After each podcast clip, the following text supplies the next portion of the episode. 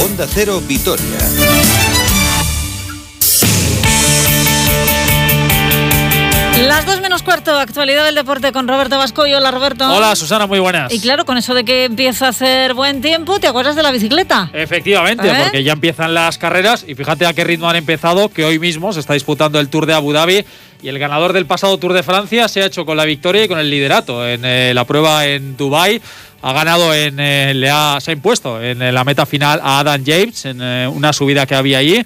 Y la verdad es que, fíjate, que el ganador del Tour de Francia esté ganando carreras en febrero dice mucho del nivel al que, Sí, al que están algunos ya. No sé si demasiado pronto. Pero bueno, no te vengo a hablar de eso. Del Tour de Abu te vengo a hablar porque muy bien metido lo de Melendi, que en su día hizo la sintonía de la Vuelta Ciclista a España. Hombre. Eh, además, una canción muy, muy conocida. Y vengo a hablarte de que este año, en la Vuelta a España, aunque desgraciadamente no va a pasar por Euskadi, vamos a tener a Euskaltel Euskadi. El Ocho años después, lo vamos a tener en las carreteras. Tenía yo una charla pendiente con el manager general Jesús Ezcurdia, así que hoy ya charlo con él. Hola Jesús, muy buenas. Hola, muy buenas, Roberto. Bueno, ¿qué tal estáis? Supongo que muy contentos, ¿no? Después de ese anuncio oficial de que vais a estar en la próxima edición de la Vuelta. Eso es, sí. A, a día de hoy aún estamos eh, un poquitín de celebración, ¿no? Porque para nosotros el anuncio ha sido importantísimo. Es un, es un poco la consolidación de- del proyecto y es eh, pues conseguir a nuestros aficionados pues que tengan el motivo pues para vernos en las carreteras. Bueno, es un poco la, la guinda del pastel de este proyecto iniciado por Mikel Landa, contigo a, a su lado. Bueno, evidentemente, ojalá haya más guindas del pastel en un futuro, pero ahora mismo es lo que necesitabais, ¿no? Estar en una gran prueba como esta, ¿verdad? Eso es, eso es. Este proyecto al final eh, de lo que se trata es que lo- los corredores, ¿no? Pues sean capaces de participar y demostrarse en las mejores carreras. Lógicamente la Vuelta a España para nosotros es nuestro mejor escaparate a día de hoy, ¿no? Es donde podemos conjugar eso de, de- de tener a nuestra afición presente y nuestros corredores poder la opción de disputar la- una carrera importantísima. Entonces, es- se han juntado todo, con lo cual no cabe otra que estar feliz. Eh, imagino que tenéis la esperanza de estar, pero ¿tenéis certezas de que vais a estar o tenéis muchas dudas? Bueno, al final eh, el problema que hay es un tema más complicado, son el tema de las invitaciones, ¿no?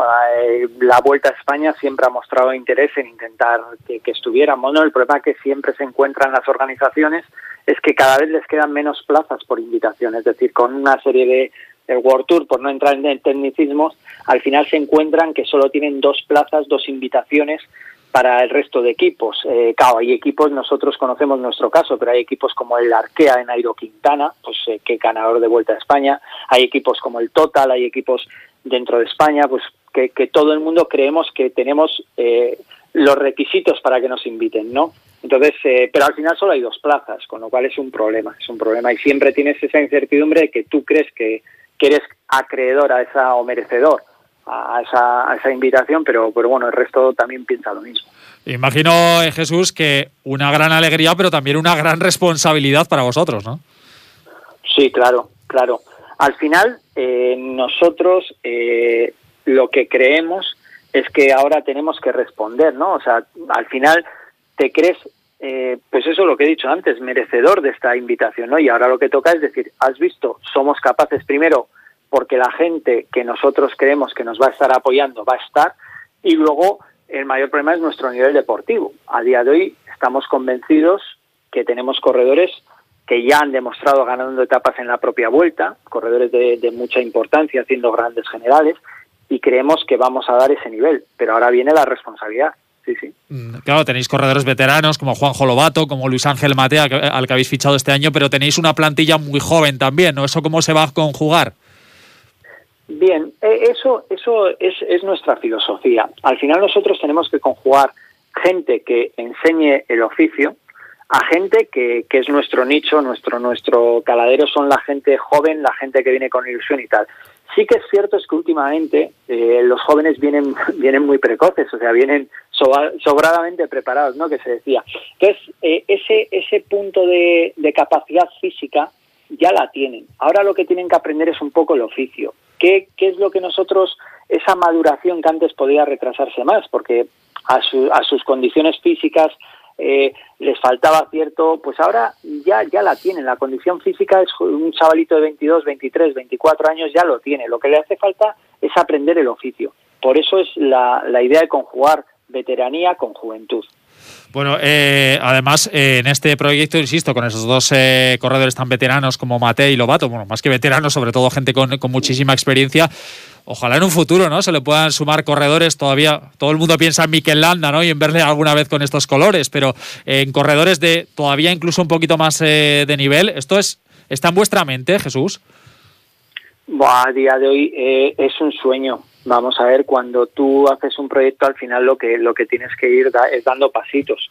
Eh, lógicamente, eh, para nosotros contamos con la gran ventaja de que por nuestra estructura han pasado los mejores, no los mejores, no vamos a decir los mejores, pero sí entre los mejores corredores del mundo. Está Miquel Nieve, está los hermanos Izaguirre, está Peyo Bilbao, o sea, eh, eh Gorka, o sea, perdón, eh, Castro Viejo, está Omar Fraile, son, es interminable la lista de personajes que ahora están entre los 50 mejores corredores del mundo. Algún día ellos podrán venir, ojalá seamos lo suficientemente buenos como para aspirar a que puedan venir. A día de hoy no se da, a día de hoy ellos tienen un nivel, son, son, son, es, es un similar no sé, al fútbol, pues si, si tuviéramos a Messi o a Ronaldo, ¿no? Que no entiendo mucho, pero que fueran de, de Adurza, ¿no? Pues al final, ojalá algún día la Alavés fuera capaz de que Messi y Ronaldo estuvieran en Alavés, ¿no? Sí, pero bueno, pues a día de hoy es un poco una utopía. Bueno, eh, por último, eh, cuéntanos un poquito el calendario, porque de aquí a la vuelta todavía queda, queda mucho. ¿Cuál es el calendario más inmediato que tenéis? Mira, pues eh, el calendario ahora empieza, se empieza a activar. ha habido dos carreras, pero bueno, ahora se empieza a partir de, la semana que viene ya. El miércoles corremos en Italia. Es cierto que ahora va a haber un calendario muy comprimido, porque las pruebas no se han suspendido. Así como el año pasado se suspendían, este año se han pospuesto, se han retrasado, se han cambiado de fechas. ¿Qué, qué, qué origina eso? Que tengamos un calendario a partir del mes de abril muy condensado. Abril, mayo, junio son meses terribles. Entonces nosotros Aparte, en la categoría que estamos tenemos un calendario muy internacional.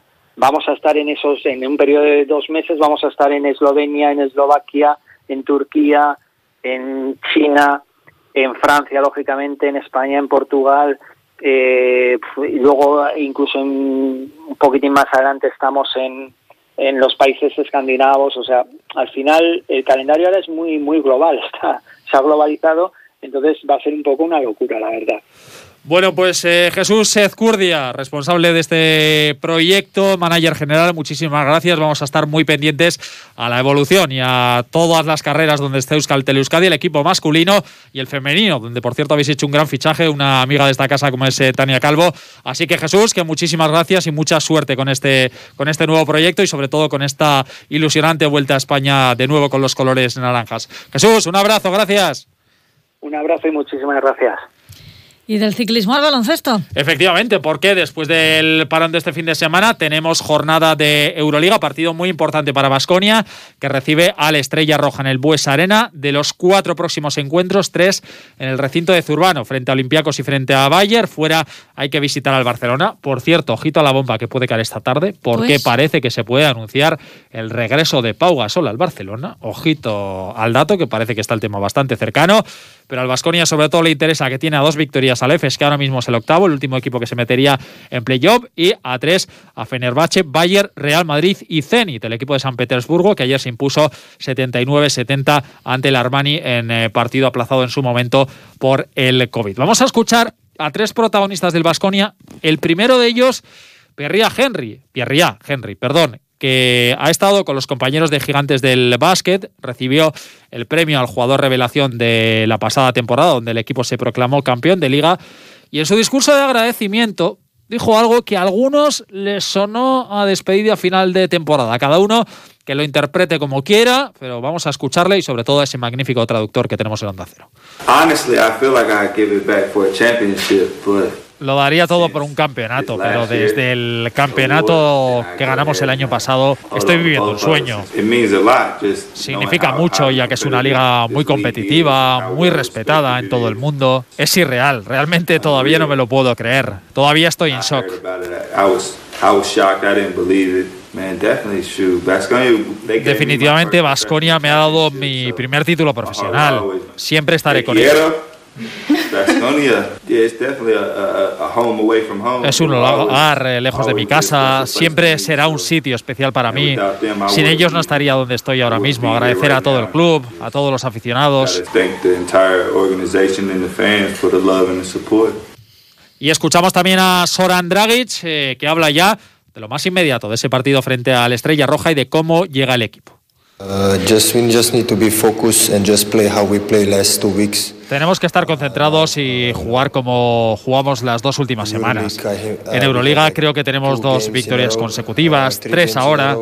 Estamos en un muy buen momento y creo que tenemos un buen rival en el próximo partido. Tenemos que proteger nuestra casa, tenemos que ganar los partidos aquí en el Bues Arena. Ellos no tienen nada que perder, seguirán peleando por los playoffs, pero no tienen tantas oportunidades como tenemos nosotros ahora. Para nosotros todos los partidos son muy importantes. Ellos hacen un juego rápido, tienen buenos jugadores y nosotros tenemos que hacer nuestro juego. Y cuéntame algo del Alavés. Pues que entrena esta tarde, preparando el partido del sábado contra el Osasuna. El conjunto rojillo que ayer perdió 0-2 contra el Sevilla. 22 puntos tiene el Alavés, 25 el Osasuna. Parece que volverán Duarte y Bataglia. No estará Javi López, que se va a perder los próximos encuentros por una rotura de fibras y tampoco, lógicamente, puede acudir a esa concentración con la sub-19 que estaba prevista que estuviese. ¿Ya hablamos de pelota ahora? Efectivamente, porque ayer finalizó el último partido de esta octava jornada del Parejas con el triunfo ajustadísimo de Peña segundo y Albisu 22-21 ante Urruticochea e Imaz. Tengo que saludar a John Orbazabal, que hace tiempo que no le llamamos. Kaiso John, muy buenas. Hola, Racha León. Bueno, pues te llamamos para que nos cuentes en primer lugar lo de ayer, porque parecía que Ruti y Imaz lo tenían enfilado, pero al final Peña y Albisu sacaron su quinto triunfo.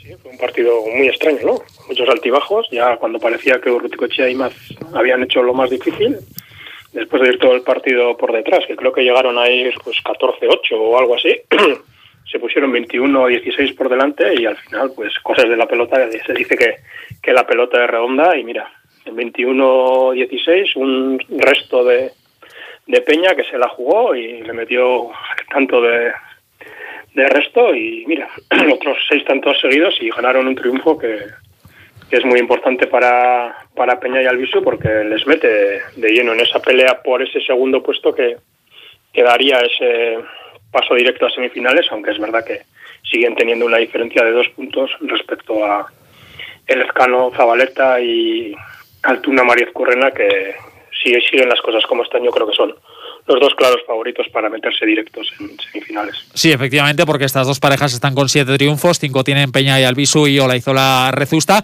Eh, ¿Está siendo un poco el campeonato esperado, el guion previsto o no? ¿Está habiendo sorpresas?